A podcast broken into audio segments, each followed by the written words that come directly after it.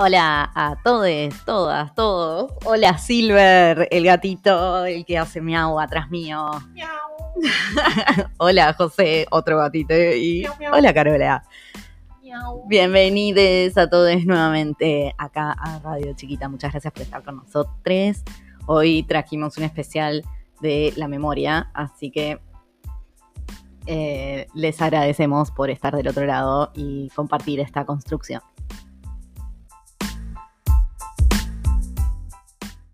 Buenas, bienvenidos otra vez a Radio Chiquita. Muchas gracias por acompañarnos en una nueva episodia acá en el mes de mayo en la ciudad de Montevideo. Estamos juntando margaritas del mantel, como diría la canción. Este, estamos aprontando nuestras margaritas del mes de la memoria, porque mayo en Montevideo y en Uruguay es el mes de la memoria, donde recordamos a los detenidos desaparecidos de la última dictadura militar.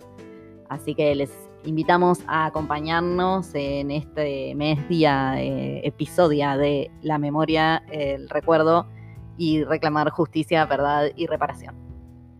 Ya hicimos la parte. Ah, ¿ya habíamos hecho esa parte?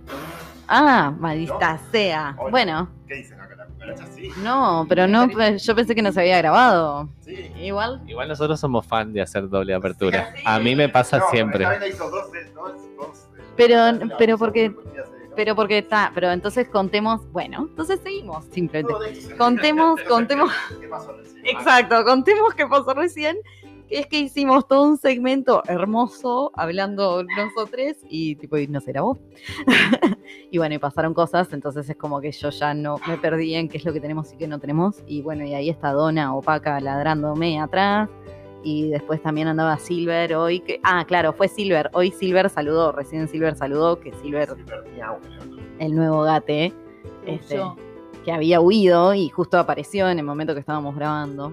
En fin, bueno. Yo quiero, decir, yo quiero decir igual que no se grabó porque yo recién llegué. Yo soy tipo cual bimbo de Futurock llegando tarde, borracha. Eh, entonces me parece que fue todo el destino. Estaban esperando y por eso no se grabó.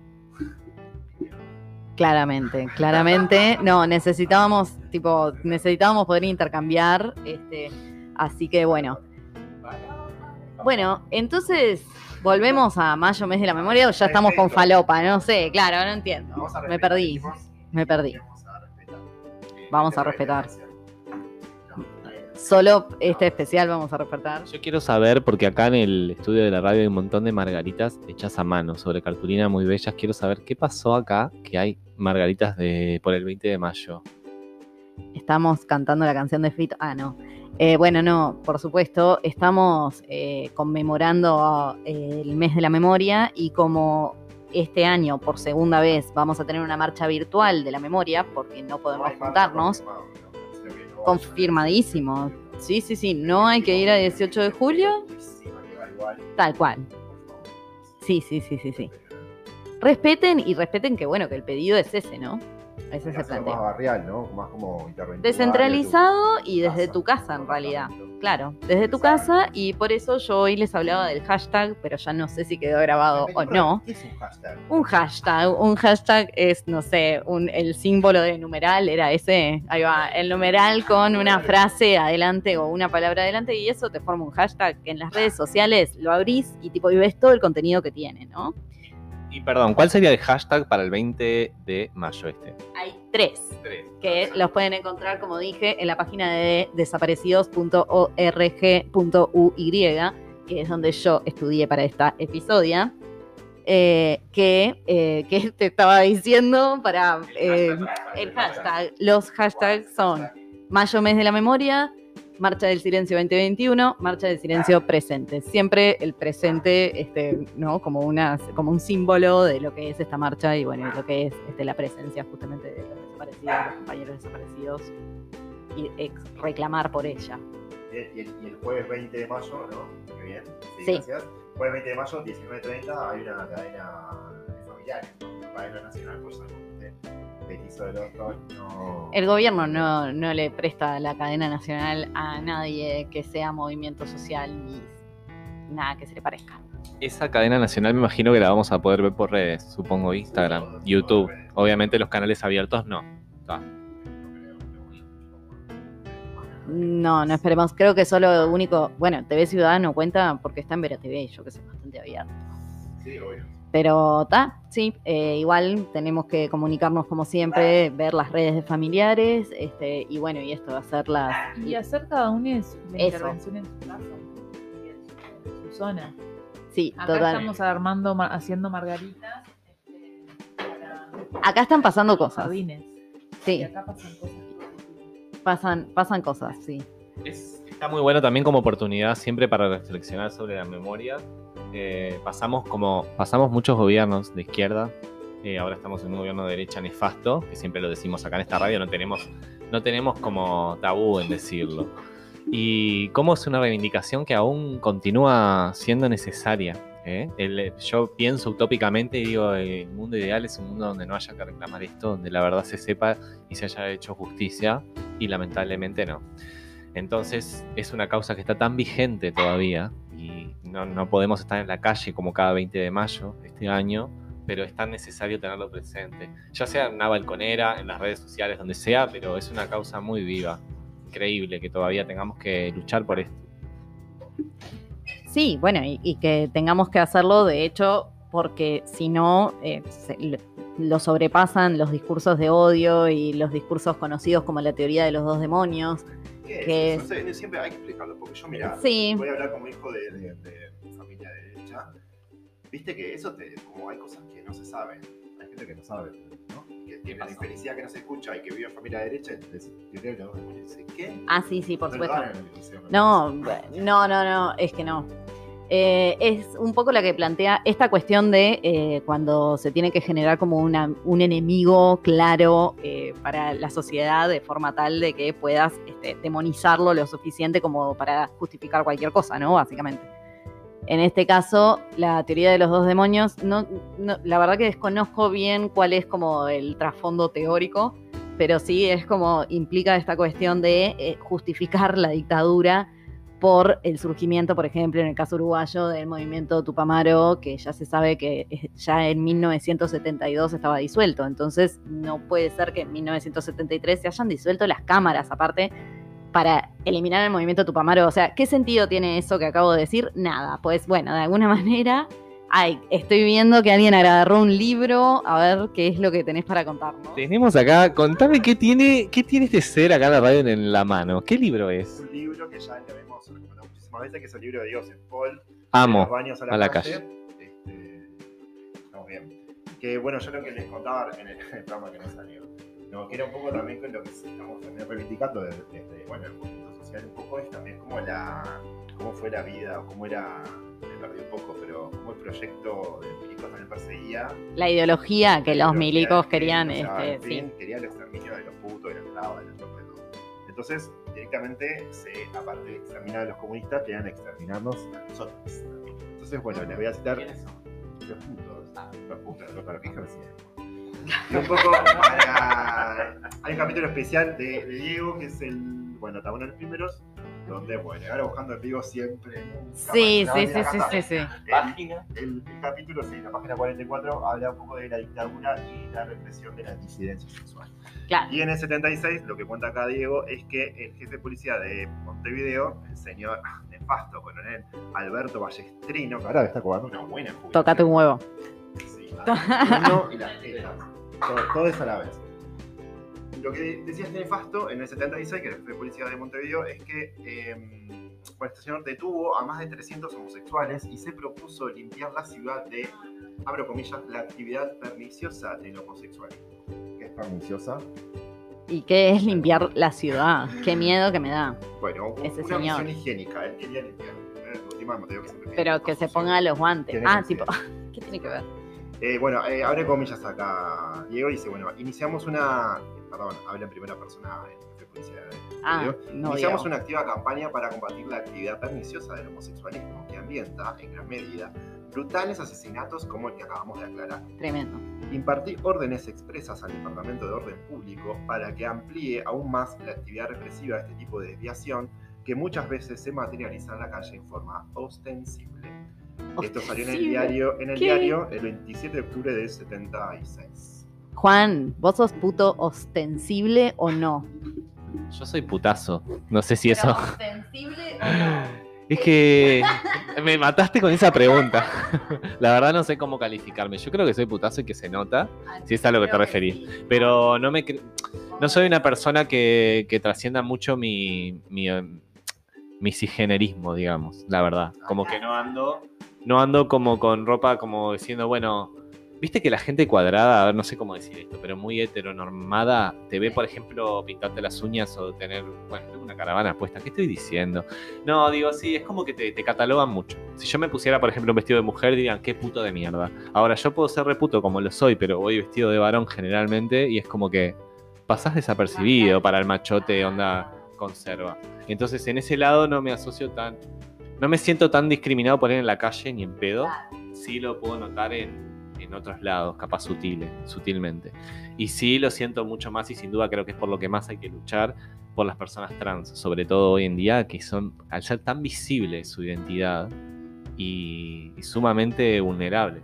Bueno, no solo en la identidad, expuestas y además en números macro, ¿no? Hablamos de desempleo, hablamos, hablamos de acceso a mil, mil lugares y mil cosas que llegamos nosotros y que las personas trans todavía no llegan. Y está, me encanta que me, me echemos con la memoria de esto porque nunca se habla de la memoria y de la- lo que pasó mal la gente LGBTIQ más de disidencias en dictadura. Como decía José, estaba leyendo en Paul, entonces está buenísimo traer. No, no, no, me, me. Era lo de St. Paul, supongo. No, no, no. No, no era eso. Bueno, no, pero por ahí un poco lo que vos traías, José, con esto de la persecución a las poblaciones LGBTQ y ahora Juan también hablando de las personas trans específicamente, es como esta cuestión, la, te- la teoría de los dos demonios, eso, ¿no? Construye un enemigo que es obviamente también una persona que puede ser catalogada como disidente sexual. Este, eh, era puto y, perdón, puto y comunista era como Bueno, como Antonio Machado, no. Ay, No, ay, perdón, Federico García Lorca, ay, qué vergüenza. Eso Quedó, eso quedó grabado, tipo, que por puto y maricón, por rojo y maricón, o sea, tipo, pobre, pobre señor, se le redieron, pero él regio, siempre. Igual, este, sí, exacto, siempre, mm, eh, digamos, bueno, lo, lo que ya sabemos de la visión interseccional, ¿no? Esto, chiquilines este, que estén escuchando, pueden buscar la teoría de la interseccionalidad, Kimberly Crenshaw, y por ahí, busquen por ahí, este, de esto, ¿no? Eh, sí, si eras eh, en la época de la dictadura eh, militante, pero además eras trolo y trans y negre, perdón, racializada, no tendría que haber dicho lo que dije recién, me van a cancelar. Cancelada. Canceladísima, canceladísima. Ah, Iba a ser un programa serio, racializada, perdón, mal yo. Y bueno, en fin, eh, ibas a estar siempre como en un lugar de, de mayor vulnerabilidad y, y ta. Y de hecho, este, se- hubo un gran ensañamiento con estas poblaciones en ese sentido, ¿no? Y que además eso se sostuvo posteriormente al retorno democrático incluso, porque la- el libro de los baños a la calle también un poco te cuenta eso. bueno, el libro va del 84 al 2013, por eso en los libros igual hace una actualiza un poco lo que pasó Claro. en la dictadura en el 76, ¿no? Claro. Que bueno, parece acá, se seguía un poco leyendo porque te que parece que te, cuando te ponían, te agarraban en cana contra, contra Metro Vanesti, Sí. y parece que te separaban de activo y pasivo. y no sé, parece que está la, la prueba del talco hacían.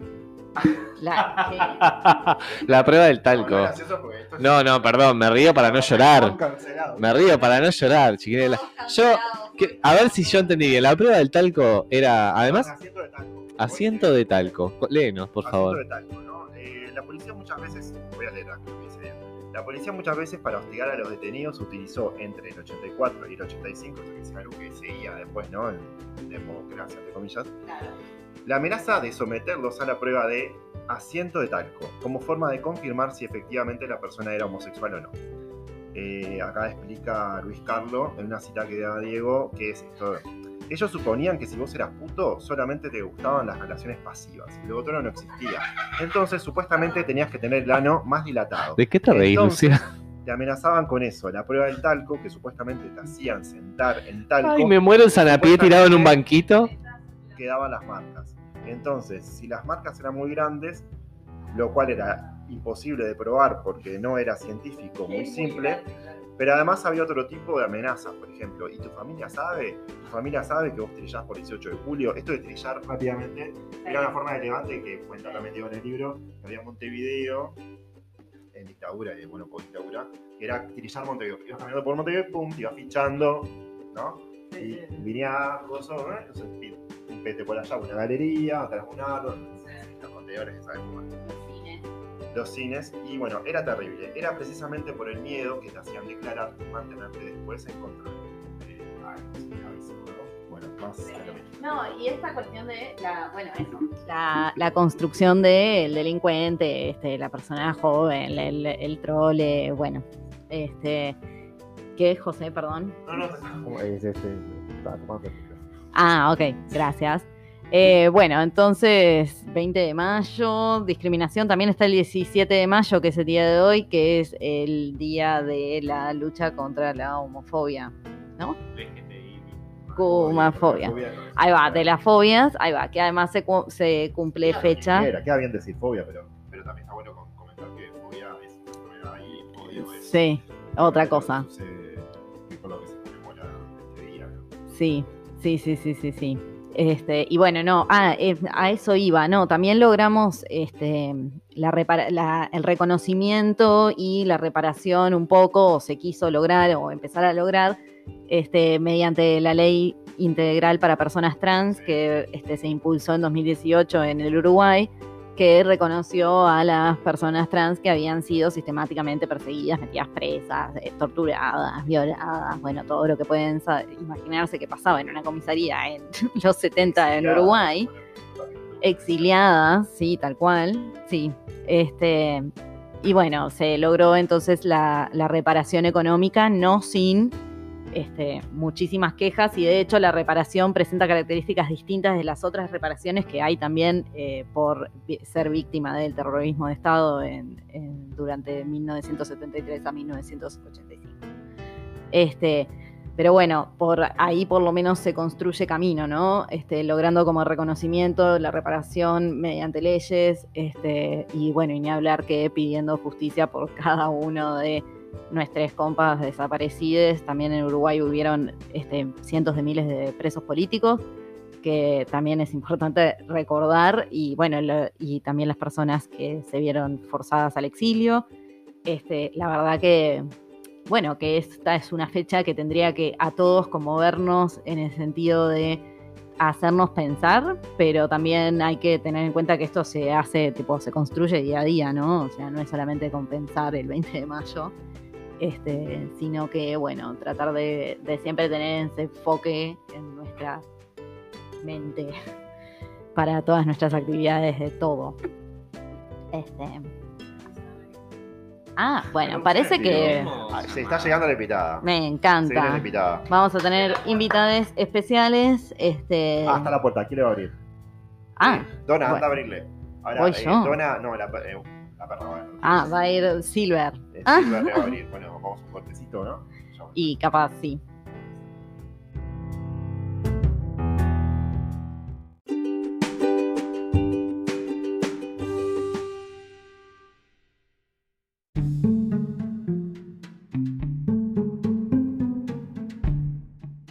Ana, muchas gracias y bienvenida.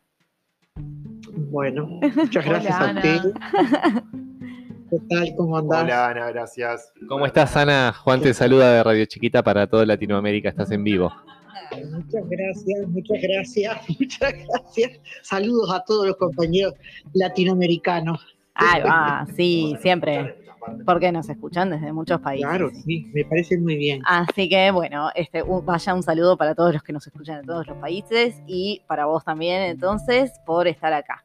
Este, te queríamos entonces pedir un poco, no sé, tus reflexiones con respecto a este 20 de mayo que se viene, este, contándonos un poco de, tu historia personal y, y lo que fueron tus vivencias capaz en la época del terrorismo de Estado, que era de lo que veníamos un poco hablando antes de llamarte. Claro, este 20 de mayo lo que hace es poner de vuelta en el tapete lo que está pasando y lo que pasó. Lo que está pasando es lo que tiene que ver con el silencio que hay en cuanto a la que no aparecen este, los desaparecidos, no hay información, son todas manganetas. Mm, Y lo que pasó es aquello que vivimos.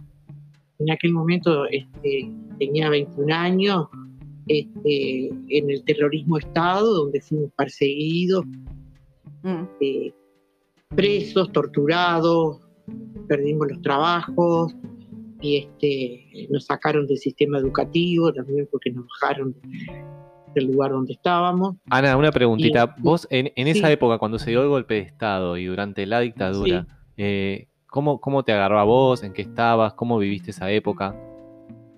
Sí, yo en esa época era este, estudiante y dirigente sindical, era la secretaria general de, de los, de los confiteros y secretaria de la Federación de la Alimentación. Este, y bueno, el- el- la represión contra el movimiento sindical fue muy importante. Este, después del golpe, después del- del- de los 15 días de huelga general que también fueron duros y que la gente se aguantó. Este, La huelga una- histórica. la huelga histórica, la jornada del ruido del 9, del 9 de junio, que también fue muy importante, este, y la resistencia que le puso el pueblo enseguida que apareció la dictadura, la clase obrera salió a respaldar la democracia.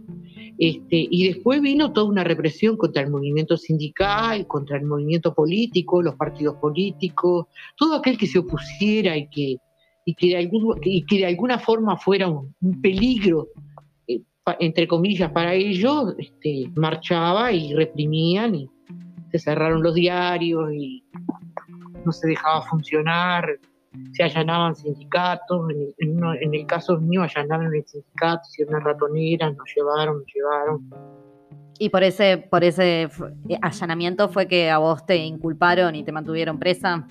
¿O- Estuve, en esa etapa estuve presa, sí, estuve presa por el allanamiento, este, ahí estuve en, el- en el departamento, ahí en, en la calle Maldonado, después pasé a- al, al hospital militar y después pasé a cárcel central, este, en ese periodo. Este, y después, bueno, me dieron, salí libre porque eh, ta, no me pudieron comprobar mucha cosa y, este, me dieron la libertad y volví a caer en otras oportunidades, en, en movilizaciones, en, después en redadas que hicieron. La última vez fue en el 76 que allanaron mi casa, yo ya tenía hijos, cayeron de noche, bueno, tuve que dejar al hijo con mi vecina, llevaron a un compañero, me llevaron a mí. Eso fue muy duro también, ahí fui a Boisolanza, ahí estuve seis meses en Boisolanza. Este, Ana, eh, veces, ¿no? o- Sí. otra pregunta que se me ocurre hacerte, ¿cómo ves vos, eh, eh, según tu punto de vista, qué te parece que es lo que falta como en Uruguay para avanzar en verdad y justicia? ¿Qué habría que hacer? ¿Cuáles son los déficits que quedan como para eh, avanzar en derechos humanos? Y bueno, el- tema es que los que saben hablen y que los aprieten, primero por ahí, ¿no? Que se dejen de dar eh, eh, datos falsos y todo eso. Primero decir, porque sabemos que hay gente que sabe y que no quiere hablar y que está y que no, eh, porque no hay otra forma que si no hablan los que tienen, los que saben, este, pero ahí tiene que haber algún mecanismo que los obligue, que los impune, que los que los impugne y que los y que los haga hablar. Este, igual hay que seguir luchando, hay que seguir desenterrando actas, por más que sean triquiñuelas como las que hacen ellos, y, no perder las esperanzas y seguir buscando. Es decir, tienen que aparecer, tienen que aparecer los desaparecidos, tienen que aparecer los lugares, tienen que, tenemos que saber dónde, dónde están, porque es imposible hacer los duelos, y no puede quedar esto como que, bueno, ya pasó, que es lo que quieren todos, que hagamos un manto de silencio y bueno, demos vuelta a la página. Acá no hay vuelta de página, acá lo que tiene que haber es verdad y justicia, que es lo que queremos todos, y que se sepa.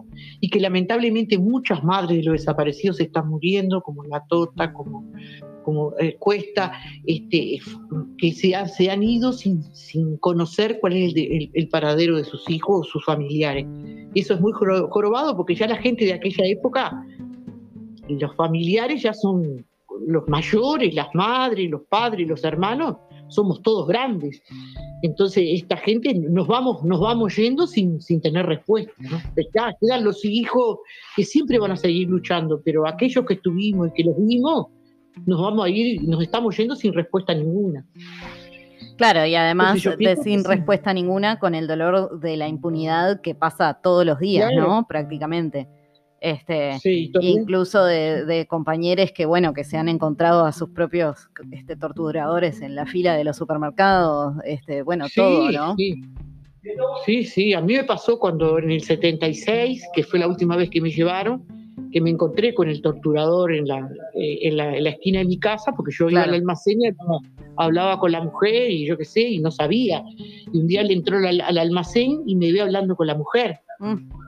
Quedó pálido, porque yo, él sabía que era él, porque yo lo había visto, porque él llevaba, tenía el coraje de llevar los chiquilines ahí al departamento de a, a Maldonado. Y este, yo tuve una discusión muy fuerte con él porque llevaba a los chiquilines, le dije que no tenía vergüenza y, y diez mil cosas más. Y me lo vengo a encontrar en el 76 y quedó paralizado. Al rato, a los dos meses, a las dos meses me vinieron a buscar a mí porque se ve que me encontró y me vinieron a buscar. Pero, y siguen impunes, ellos este, no tienen, parece que no tienen, no tienen culpa, no tienen super yo, no tienen nadie, ni siquiera la familia que los cuestione, o a veces ni la familia, muchas familias ni saben. Muchas familias de repente ni saben lo- lo- los bichos que tienen ahí adentro, con quienes están durmiendo con el enemigo. Ana, yo te quería hacer una, Ana, te quería hacer una pregunta. Sí. Que era, eh, ¿cómo, ¿cómo recordás vos en la post-dictadura, ¿no? Como vino después, como la dictadura, nosotros Al- hacemos entre comillas. Sí, total. La- el- y, la recuperación y el momento del acuerdo, ¿no? De la salida. Sí, me encanta. Sí, mirá, yo, yo creo que de alguna forma fue, este, fue un respiro, fue un respiro, Mm. que por más que, que no se resolvió de la noche a la mañana, fue una forma de, de empezar a vislumbrar una luz en- en- al final del túnel, después de, de 13 años y pico de dictadura, este, eh, fue volver poder a juntarse con la gente que, que te juntaba, a, a poder hasta festejar un cumpleaños, porque estábamos como, como en pandemia, no se podía festejar, no, no podías tener reuniones, ¿no? Sí. Este, y fue como que, bueno, este, empezamos. Yo pienso que, si bien no fue lo ideal, pero fue una forma de empezar a salir. Yo creo que se buscó una fórmula ahí, que hubieron partidos proscritos, hubieron líderes proscritos, pero creo que fue, fue acertado este, empezar a salir de eso y no, no, no seguirnos encorsetando en, en, en los esquemas viejos, ¿no? Bueno, una Quizás de no las, ideal, pero uno de los momentos como de, de- de debilitamiento de la dictadura en Uruguay es el, el plebiscito del 80, ¿fue? ¿En el 80? Ah, sí, sí, no. que vos no. estabas proscripta y vos no pudiste votar, capaz. O... No, no, en ese momento no, no había listas de proscritos. ¿Sabes los que estaban proscritos Ajá. en ese momento? Eran los, los líderes políticos, pero la- no había proscripción en, en- en las. este, Para las salvo elecciones. los, que estaban, salvo los que estaban requeridos, ¿viste? Por supuesto que estaban requeridos, que había, habría una lista grande. Este, pero así en general no estábamos proscritos. Los que no estábamos requeridos, no estábamos proscritos. Los proscritos eran los, los Sereni, este, que también este, Sereni, yo no sé Claro. si en esa época Sereni no estaba preso, el eh, eh, Wilson, Claro. este, toda esa gente que, que- que de alguna forma eran referentes políticos, estaban proscritos. Pero si no en general, pudimos votar Ahí va. pudimos votar y fue, y fue un- una cosa muy emocionante, porque nadie sabía, uno hablaba todo por abajo y, este, eh, y, y cuando salió el no, bueno, salimos a gritar a la calle, caceroleamos, Ahí va. es como, es como el día del río de libertad. Na- todo, todo por abajo y cuando veo nos empezamos a juntar y todo el mundo callado la boca, iba para el mismo lado, ¿no? Yo veía mi barrio que estaba, que era de ahí, que salían de todas las calles y de acá y de allá, y este, y, y ahí me di cuenta que no estábamos solos, que éramos una cantidad, porque ese, si, si- vamos al caso, fue un gran acto de masa donde pudimos salir, ¿no? Este, y eso fue impresionante, eso fue impresionante. Realmente fue muy conmovedor. Y bueno, sí, ¿Qué, qué expectativas, no sé si tenés, pero ¿qué esperás de este, de este gobierno nacional? Y la lucha por verdad y justicia o de memoria, supongo. yo no espero mucho, no espero mucho, no espero mucho. Creo que van a hacer alguna manganeta y van a sacar algo para, para, para, este, para decir, bueno, nosotros hicimos más de lo que hicieron los otros, algo van a sacar, digo que algo van a sacar, pero ya cuando lo saquen, es muy probable que hasta hayan muerto lo que saquen, ¿viste? Entonces van a sacar porque ya no, no hay a quien, no hay a quien darle palo. Entonces, van a, van a usar esto, van a usarlo en algún momento como para, eh, como contra, contraofensiva contra, contra lo- un posible eh, cambio de gobierno que pueda venir. No, ustedes no hicieron nada, lo que hicimos fuimos nosotros y, y este, Ana, es- y es para, para finalizar una breve encuesta, vos en tema de derechos humanos y búsqueda de desaparecidos, donde uno sería pésimo y 10 sería excelente, ¿qué puntaje le das a este gobierno en búsqueda de desaparecidos y derechos humanos? Y yo le doy, este, le doy cinco, porque no es ni, ni, ni, ni tan abajo ni tan arriba, porque tampoco están, están mirando para el costado de reojo, pero están ahí, ¿no? Es decir, en el, en el discurso aparece, yo no creo, este, no los pondría en cero, no los pondría en cero. Este, están haciendo qué, haciendo qué, este, pero están ahí. No pasan de Bien, en cuanto a la no oposición, es aceptable. a la oposición, digamos, Frente Amplio, sindicatos, movimientos sociales, Y reclaman dentro de lo que pueden, están reclamando, por suerte no se callan, pero está, este, se hace dentro del marco de lo que hay, se hace lo que se puede, pienso yo, ¿no? No sé si se podría hacer más, este, más que reclamar y seguir buscando y, y esperar que, que algún día aparezcan y que les den corte también, ¿no? Porque esto es viejo, tampoco vamos a poner que esto es con el, con el, con el gobierno este, ya se buscó, si bien se avanzó en, en los gobiernos anteriores del frente, este, no se avanzó todo lo que de repente se podía haber avanzado, ¿tá? porque los silencios existen, los, las camarillas existen y eso están ahí, ¿no? Agazapados esperando para dar el, para dar el, el- el- tarascón, pero Sí, la, este, la sí. impunidad que se protege a sí misma. Sí, Sí, como, sí, sí, sí. este, sí, bueno, eh, estamos nosotros ahí por lo menos para tratar de que no sea tanta y bueno, y ver si podemos saber algo más. Este, Ana, muchas gracias por haber compartido este, tus, tus comentarios y recuerdos con nosotros este, y tu testimonio. Este, Bueno. Y bueno, y nos estaremos viendo este, con nuestras margaritas por las redes, porque no nos podemos ver no. presencialmente. Así que, ya estuve en la conferencia, ya participé en la conferencia de ayer. este, ah, sí, estuvo muy buena. este, estuvo muy bueno y bueno, seguiremos luchando, que porque lo peor que lo peor que podemos hacer es dejar de, de- de- de luchar y perder, perder la esperanza. Este, como decía, como decía Tabaré, no te rindas. Ahí va, este, tal cual. Así que, este, así que no te rindas. Eh, eh, seguiremos peleando y, y soñando con que algún día vamos a poder mirar y, y ver, y ver, traer un poco de luz a, esta, a este manto negro que hubo durante tanto tiempo. Sí, Bueno, muchas gracias Ana por, por tu perspectiva. Somos una radio que admiramos muchos a las- nuestras generaciones pasadas que han vivido momentos de lucha y nos han tratado de dejar un país un poco más lindo siempre. Luchado Sí. para eso. Así que muchas gracias. Hicimos lo que pudimos bueno, y seguimos haciendo dentro de lo que podemos. Bueno, muchas gracias muchachos, un beso para todos y un abrazo para todos y a seguir y a no rendirse, un beso. a no rendirse. Bueno, gracias, chao, chao, chao, chao, chao.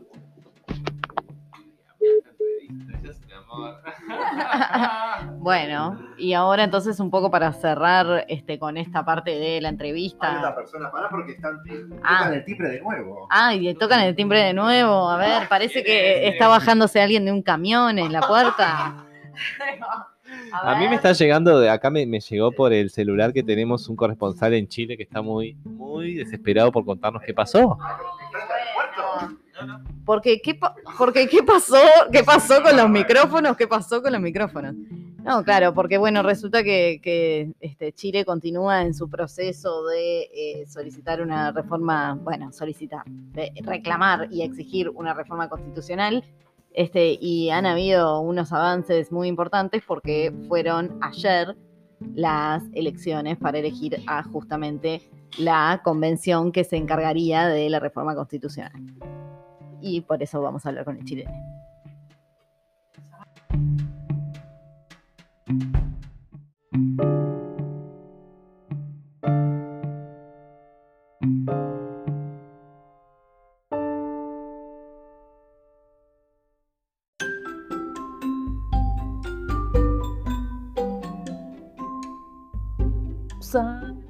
¿Qué tal? Aló. Estamos llamando de Radio Chiquita. Felipe Gárate, nuestro corresponsal en Chile. ¿Cómo estás? Bien, bien, ¿y tú cómo estás? Bien, estamos acá, bueno, estamos grabando un episodio más de esta radio y queríamos saber eh, esta emocionante jornada electoral que vivieron en estas dos jornadas de sábado y domingo. Y vos que estás allá en Chile, sos nuestro corresponsal chileno, ¿cómo viviste esta jornada y cuál sería tu principal reflexión sobre lo que pasó en estos dos días? Eh, no, escuché muy bien la pregunta porque se cortó un poco. Y porque te La- estoy hablando en uruguayo también, que es muy complicado, ¿verdad? No, que se, se- se corta, se corta el audio. Bueno, voy de nuevo. ¿Cómo viviste vos estos dos días de jornada electoral que se votaron los constituyentes y los alcaldes y gobernadores por primera vez en tu país? ¿Cómo sería tu primera evaluación sobre esta jornada? Y si fuiste a votar primero, también que votaste, que nos hagas una breve reflexión. Queremos saber todo desde Chile. Eh, bueno, igual el proceso fue. si bien, Felicitaciones, eh, porque le faltó eso a Juan. Felicitaciones. Felicitaciones. Sí. Muchas gracias. Sí, no, eh, fue, un- fue un proceso igual eh, lleno de, de- de, ¿cómo se llama?, de incógnitas. Eh, cuando partió la jornada nadie pensaba que iba a pasar lo que pasó. Eh, nosotros la verdad es que incluso habíamos perdido un poco la esperanza en, en tener algún tipo de, triunfo porque eh, todo el tema de la pandemia eh, había estado como amortiguando los ánimos también. Entonces igual el, ambiente no era como el más, ¿cómo se llamaba? El más propicio probablemente como para celebrar una elección. Eh, y por lo mismo igual aproximadamente un millón menos de personas participó en esta elección. O sea, respecto al plebiscito hubo un millón de personas menos eh, que participó. ¿Vos qué, qué Eh, lectura haces de esa baja participación con respecto a la elección anterior? ¿Pensás que tiene que ver mucho con la pandemia? ¿Por qué la gente crees que no se movilizó tanto como en la elección anterior? Eh, yo creo que debe ser un factor mixto, o sea, yo creo que debe ser el, el factor pandemia súper importante. Eh, o sea, igual a pesar de, de tener una, una campaña de vacunación buena, las cifras siguen siendo números rojos y, y las camas UCI siguen estando colapsadas con pacientes con COVID, entonces ese es un factor igual importante respecto en cambio cuando estábamos en el cuando estábamos en octubre para el plebiscito de, de octubre, eh, las tasas de ocupación de las camas UCI y la, la- los números de casos por día eran mucho menores de los que estaban ahora. Eh, eso sumado también a, a variables también un poco de respecto como a la motivación que, eh, que, que se fue como perdiendo un poco con el paso del tiempo, porque hay que recordar que esta elección fue aplazada porque en un principio era en abril, después por tema de pandemia se corrió a mayo, eh, entonces esa- todas esas cosas igual fueron como, como mezclando. A pesar de eso igual eh, la participación fue alta, o sea, no, no, no, no fue baja como en otras elecciones, eh, rondió el 45% aproximadamente la participación. Eh, pero al final eh, lo, lo relevante de, de toda esta elección, más allá del, de, de- de eso, eh, es cómo eh, se configuró la Cámara de, de co- de Convención Constitucional. O sea, eh, el- la derecha lo que buscaba de forma feroz era tener ese tercio para poder bloquear cualquier tipo de iniciativa. Y ¿Cómo sería no eso? Perdona, Felipe, que te interrumpa. La derecha no llegó a un tercio, digamos, de esa, de esa Cámara para poder, digamos, tener un poder especial de veto. ¿Cómo era? ¿Cómo estaba pautado? ¿Había reglas previas a eso, a, a la votación? Sí, sí, habían, habían reglas previas. Una de las reglas previas, eh, bueno, el, el- el acuerdo que se hizo en, en noviembre del 2019 eh, fue bastante general. Dentro de ese acuerdo era el armar un plebiscito, ¿cierto? El cual se ganó. Y eh, si ganaba este plebiscito, cómo iba a ser eh, la forma en la cual se iba a redactar la nueva constitución. Y la nueva forma eh, se propuso que fuera una hoja en blanco, o sea que no se partiera desde la constitución de la dictadura, sino que se partiera de borrón y contra. Y una, de- las cosas y una de las cosas más polémicas también por lo cual se, se, se se juzgó mucho al Frente Amplio en su momento fue el tema del quórum. Se planteó que para cualquier cosa que se quisiera escribir en la nueva constitución debiese haber al menos un dos tercios o más de gente de esa convención de acuerdo para poder escribir cualquier tipo de cosa en la constitución. Entonces por eso eh, la derecha quería sacar ese tercio para poder bloquear y- y evitar, ¿cierto?, que los dos tercios eh, soberanos, ¿cierto?, eh, escribieran la constitución. O sea, ellos perdieron esa fuerza reaccionaria frente eh, a las elecciones. Claro. Este, hola Felipe, acá Lucía, un gusto y muchas gracias de vuelta por Hola, un. Este, y otra pregunta con respecto a quienes sí tuvieron la mayoría, que fue como, por lo que vi, que no fue mucho, pero fue como una variedad de, este, el frente, está el Frente Amplio por un lado, que además yo los conozco porque soy militante del Frente Amplio uruguaye y una vez vinieron y estuvieron este, charlando con nosotros, pero también porque esa vez estuvieron hablando este, sé que tipo no están ni ahí con el Partido Comunista Chileno y después está como la parte también que donde estaría Bachelet y bueno la- los gobiernos este, de, de, bueno de más tinte izquierda o centro que hubo en Chile más recientemente eh, se van a lograr un acuerdo o sea hay hay como un acuerdo general por lo menos en algunos de los aspectos de los principios de esta nueva constitución. Eh, entre, el- bueno, entre la izquierda lo- mismo digo en, o sea en general. Sí, eh, o sea, respecto a los acuerdos, el partido, en, en esta elección, el, el Partido Comunista de Chile salió, fue junto con el Frente Amplio.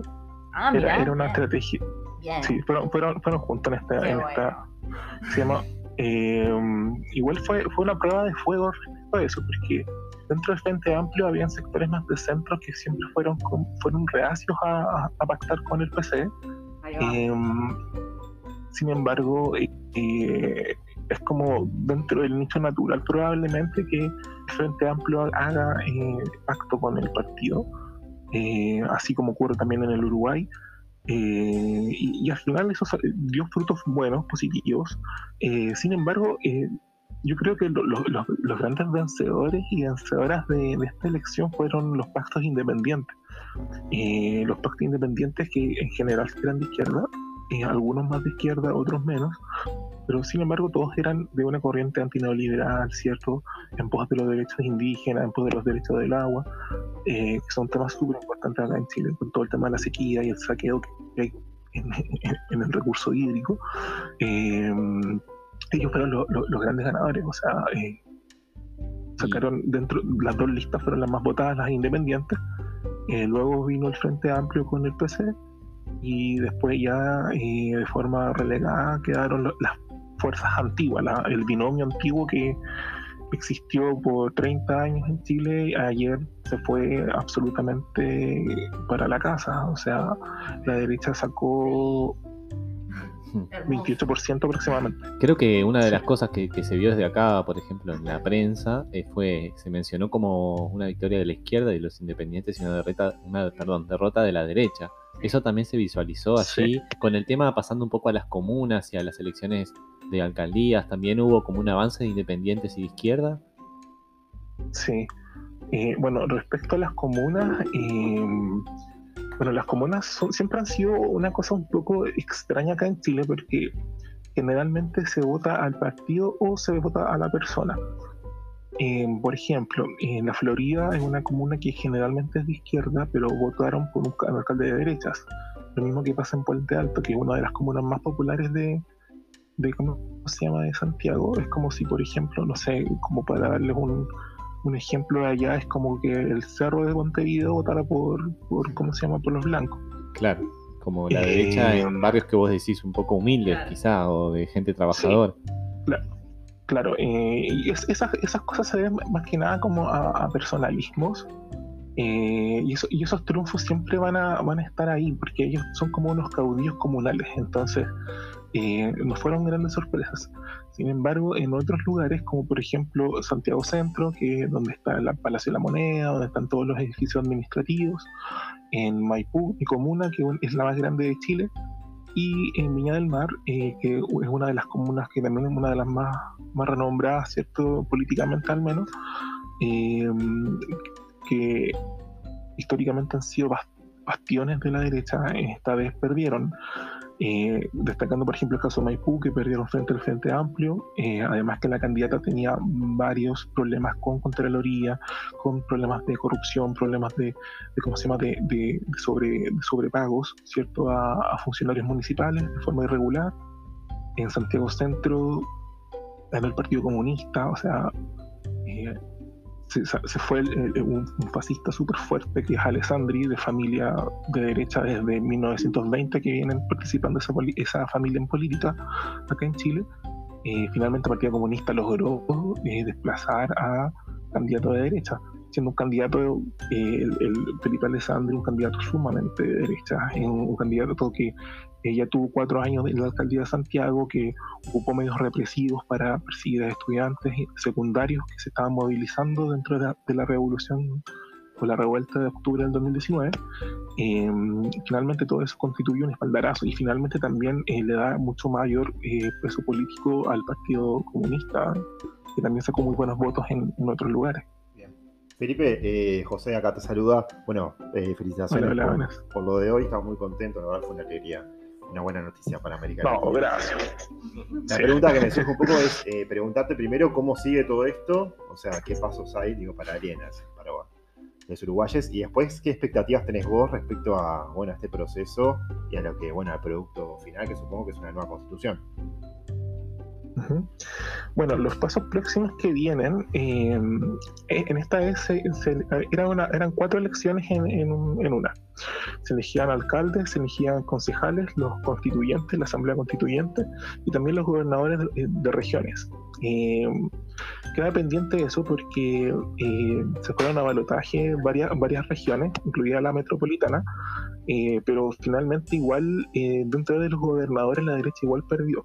Sin embargo, en, dentro de los gobernadores la, la, antigua izquierda, la izquierda concertacionista, el no, eh, sacó buenos, buenos resultados, pero por ejemplo acá en la región metropolitana el balotaje va entre el Frente Amplio y la concertación, o sea, acá la derecha quedó absolutamente fuera de cualquier tipo de, de ¿cómo se llama?, de, de opción de gobernar la región metropolitana.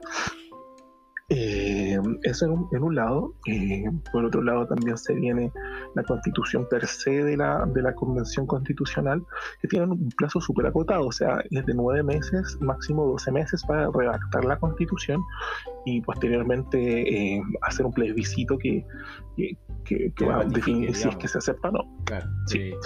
¿Vos ves que ese, que ese procedimiento puede ser plausible de que se logre una constitución, digamos, más progresista o que más garantista en cuanto a derechos humanos y otros derechos de las comunidades, de los pueblos ancestrales? ¿Cómo es tu, tu pensamiento futuro? ¿Crees que va a ser una, una mejor constitución? Supongo que sin duda, pero ¿cómo ves vos ese producto? ¿Probable? O sea, yo creo que el proceso sí, porque la verdad es que el proceso constituyente no es algo que se haya inventado ahora. O sea, ya durante el gobierno de Bachelet hubo un proceso constituyente que fue bien difícil, eh, tuvo varios déficits. Eh, ya hubo una, especie de borrador de una nueva constitución. ¿Chile? ¿Te nos fuiste? Bueno, ¿Ah? lo, lo perdimos. ¿Hola? ¿Aló? ¿Me escuchás? Ahora sí, perdón, te, habíamos como perdido. Estabas hablando, ya hubieron procesos ah, constituyentes en Chile, o sea, no, no sería novedad este tipo de proceso. Claro, sí, ya durante Bachelet hubo un proceso de, escribir la constitución y, también hubo asambleas locales, o sea, hubo eh, cabildos que nosotros le llamamos para plantear qué cosas básicas deben haber en una constitución. Eso pasó antes del, ¿cómo se llama?, de la revuelta de octubre. Eso pasó durante el gobierno de Bachelet. Entonces, esos insumos ya existen. ¿Y cuál sería la novedad o el producto nuevo de esto? ¿Qué ves vos de bueno acá comparado con los anteriores? Y para ir redondeando así, si ves que, ¿cómo ves a Chile dentro de dos años, por ejemplo? ¿Lo ves mejor? O sea, yo, veo, yo veo que probablemente vamos a ser uno de los primeros países en superar el, neoliberalismo. Bien, bueno, eso nos que tenemos. Saludos desde Uruguay, todo eh, nuestro apoyo. Y, y- y en verdad, espero, en verdad, es una de las cosas que más anhelamos dentro. eh, Vivimos ya 30 años, 40 años, en verdad, de, de un neoliberalismo brutal. O sea, Horrible. verdad es tiempo, es tiempo de que cabe. Ya el, Ju- el Juan sabe de todas mis quejas que tengo con, el, con este sistema y, y la verdad es que esperamos que, que, que evolucionemos hacia un sistema social mucho más equitativo, donde las pensiones no sean de- pensiones de miseria, donde el agua no sea privada. Somos uno de los pocos países del mundo donde el agua es privada. Eh, Tenés todo nuestro Y- apoyo desde la radio, Feli, para Sí, de Uruguay, un apoyo muy grande de Chile. Y siempre estamos en contacto y tenés acá cuatro amigues siempre para recibirte. Lo mismo, unas ganas de ir para allá a festejar con ustedes. Sí. Están todos invitados en todo caso, para que vengan a, a visitar acá después de que, de que sea un país libre. Bueno, gracias Felipe por tu tiempo y bueno, por tus palabras y felicidades otra vez. Viva Muchas Chile. gracias. Muchos besos. Chile. Un abrazo, hermanos chilenos. Pedro le me el presente. Muchas gracias, muchos besos. Cuídense, que les vaya bonito. Chaito. Viva Allende. No le hice la encuesta porque nos quedó re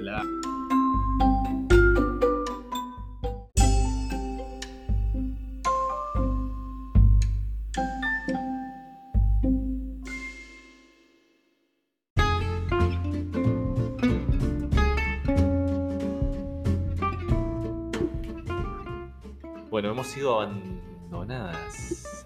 Hemos sido abandonadas por las féminas en este final de Radio Chiquita de hoy. Hay mucho olor a bola acá. A bola marica igual. Hola marica. No podemos decir que sea bola muy heteroconforme. Pero hemos quedado les varones. Y para cerrar un poco, no hemos hablado nada. Hoy fue un programa muy interesante. Tuvimos entrevista internacional, tuvimos entrevista nacional por el tema de la memoria, pero nos falta un poco la frivolidad que nos encanta. ¿Cómo está el mundo del espectáculo? ¿Algo nuevo? Algo, una noticia que se destaca por todas, la verdad. Este es que hoy, bueno, esta semana eh, vuelve Marcelo Tinelli a la televisión y la verdad que yo lo estaba necesitando muchísimo, sí, un montón. ¿Qué onda? ¿Vuelve tipo el, baile? Vuelve, vuelve todo. Ah, todo. Van a tener que matarse en vivo, una, es una cosa así, porque es tipo, es como un co- eh, show, eh, bailando por un sueño ya no está más, y ahora se llama La Academia, y van a tener, bueno, para lo mismo de siempre, jurado malísimo, él conduciendo. Peleas en el jurado. Exacto, y veintipico de parejas famosas o casi famosas, que ojalá. Y bueno, y van a tener que hacer distintas cosas, tipo imitaciones, bailar. ba- Bueno, ya de arranque arrancan bailando dentro de un cubo que se va moviendo a la vez. O Ay, sea, ta- ay, mi Dios, mi Dios, me muero, me muero. Por favor. o sea, yo estoy esperando, o sea, todo, ¿no? Para ¿Cuándo? verlo.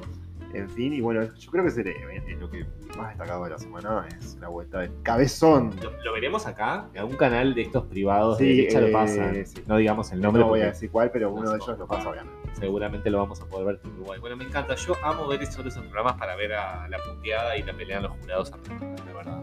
Porque baile... mm, la creo. No, no, no.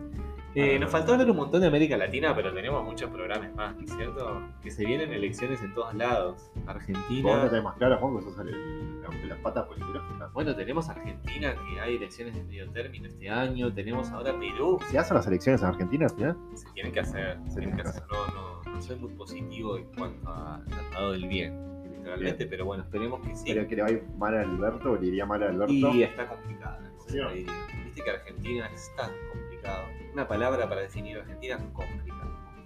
Pero bueno, también viene Perú, donde hay una, un balotaje importante entre Keiko Fujimori, que es Que Keiko, la hija Y de. no es la ballena, no es Liberen a Willy. No. Es No. tipo la hija de Fujimori. de Fujimori, un nefasto de, Un de- nefasto. de la Bueno, América Latina. Pero parece que el que va a balotaje es una persona muy radical de izquierda, o no sé si muy radical, bien de izquierda, peruano, profesor, pero a nivel de derechos humanos Es y como- diversidad es re conservador. es un como- cowboy, eh, Ay. rojo y blanco, ¿no? Un horror, es como elegir entre un balde de mierda y un balde de meo. Obviamente ¿Qué vamos- elegirías? el balde de meo que es este señor que se llama Castillo. Sí, yo elegiría Biden.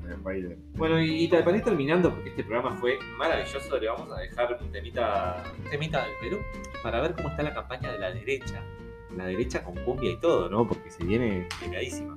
Así que, Para, antes de cerrar, yo lo único que le quiero decir es que recuerden de entrar a las redes de familiares y bueno, que el 20 de mayo acompañen eh, a las 19.30 a la cadena de familiares y también que se sumen eh, expresándose por Redes. lo que sea que tengan, virtualmente, presencialmente, lo que puedan. Este, bueno, Y desde también verdad, balcones, eh, las justicia, balconeras- todo lo que tengan. Las balconeras juegan mucho también. Yo Juegan voy a mucho. poner una en mi balcón hermoso. Sí, sí. Así que bueno, eso. No se olviden, 20 de mayo. Nos vamos, así está la derecha peruana queriendo ganar las elecciones que se vienen. Hasta el próximo episodio. nunca, pero nunca, con la izquierda comunista. Nunca, pero nunca, el Perú será comunista. Porque queremos un Perú con libertad, sin comunismo, sin opresiones ni expropiaciones. Unidos todos los peruanos, sin ser apartados del mundo ni de Dios. Decimos juntos que viva el Perú.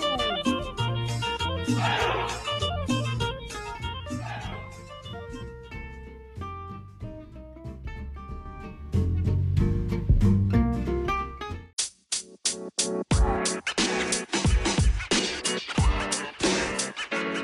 know, man. You.